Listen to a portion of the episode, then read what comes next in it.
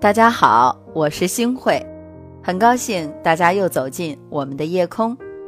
星慧的夜空，每天和你一起来读书。我是星慧。呃，今天我们还是来读美国安娜·昆德兰的这本《不曾走过，怎会懂得》。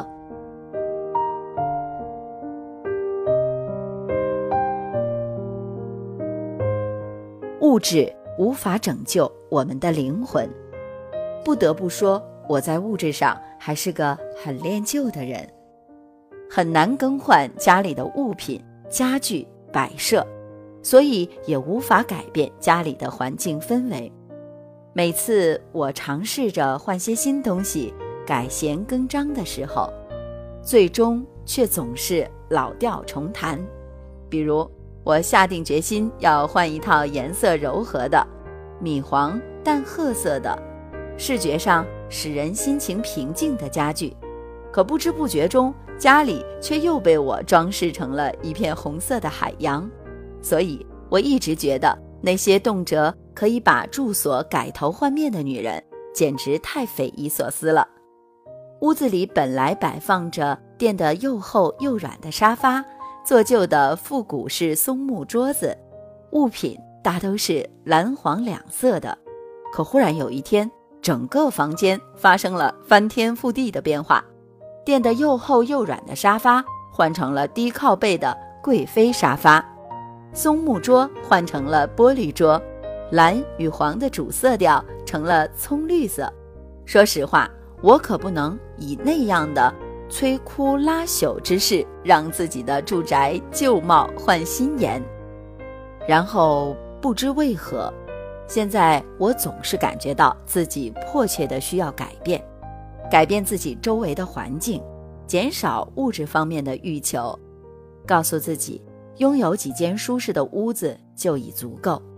我觉得自己好像已经前进到了人生的顶点，此后应该缓缓地沿着下坡路走下去，使自己的生活精致、凝练、清爽、简单。摆脱杂乱无章的状态，精简自己的物品。我不知道为什么自己有了这样的感觉，也许是因为走到人生的这一阶段，我逐心洞悉了物质的实质。而且，如果有机会，我也非常想告诉你们，它们毫无意义，无法说明什么，也不能解决什么。物质无法拯救我们的灵魂，在这方面。我的朋友苏珊是我的楷模，从某种意义上说，她和她的丈夫还有他们的三个儿子，已经完全超越了这个无节制消费的疯狂时代。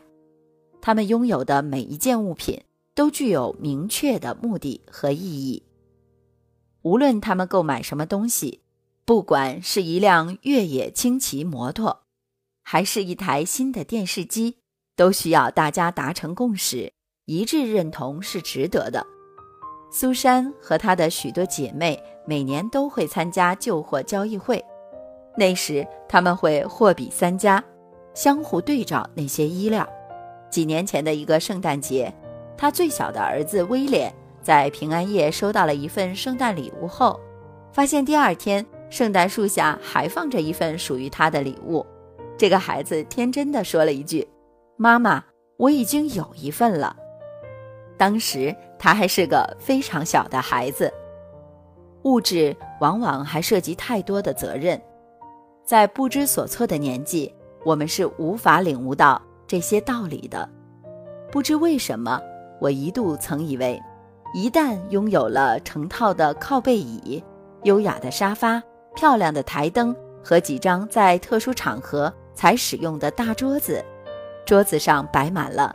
装有各式各样精美相框的全家福，我们就有了一个幸福温暖的家。那时总是很天真，以为只有这种直观的和谐景象和优雅的氛围，才可以带来快乐、创造幸福。以为漂亮的住宅就等于美好的生活。那时的我，对物质生活抱有近乎荒谬的幻想。记得很多年前。我曾参加过一个无比盛大的婚礼，可没过几年，那对夫妻就分道扬镳了。还有一次，我受邀到第五大道的一幢豪宅共进晚宴，整幢房子熠熠生辉。我四处打量，目光一刻也停留不住。可那儿的男女主人整个晚上都在互相挖苦、恶言相向。目睹这一切以后，我那时就应该懂得这些道理的。可很多事儿就是这样，你不去走一遭，就不会理解的如此深刻。还有件事儿使我难以忘怀。一天下午，我不小心把母亲心爱的皇家道尔顿小塑像碰到地上，摔碎了。她顿时伤心不已，泪如泉涌。她没有几件像模像样的好东西，家里的大部分物品不是留有脏兮兮的手印儿。就是粘着果冻之类黏黏糊糊的东西。当我看到了那个摔掉了脑袋的小雕像，躺在厨房的地板上时，我应该立刻认识到，物质往往还涉及太多的责任。我们需要把自己的物品弄得干干净净，给他们上好保险，还要在不伤害任何人感情的前提下，把他们列进遗嘱。如果你有一个女儿和一个儿子，那么你就能想象到这样的情景：你提议说要把自己的珠宝分成三份，你的女儿听到你的话，脸上立刻浮现出难以置信的可怕表情，尖叫道：“还要给你的儿媳妇一份吗？她根本就不是你的家人啊！”所以，有时年轻人向我发问：“真正意义上的生活到底是什么？”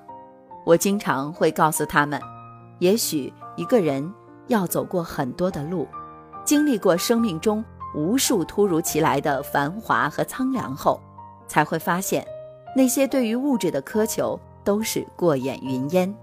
想要过上真正意义上的生活，就应该把这些细枝末节抛在脑后，过得轻松一些。记得我刚刚在厨房装上人造大理石台面的时候。经常用质量好的砂纸来去除划痕，但过了一两年之后，我就不再理会这些无伤大雅的小瑕疵了。而我的丈夫对于这些划痕一直装作看不见，因为他也生怕我追问，是不是他不小心把台面弄损的。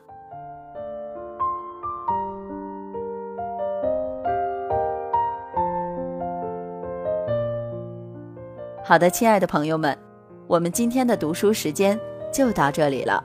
希望你在明天的同一时间还能走进星慧的夜空，和星慧一起来读书。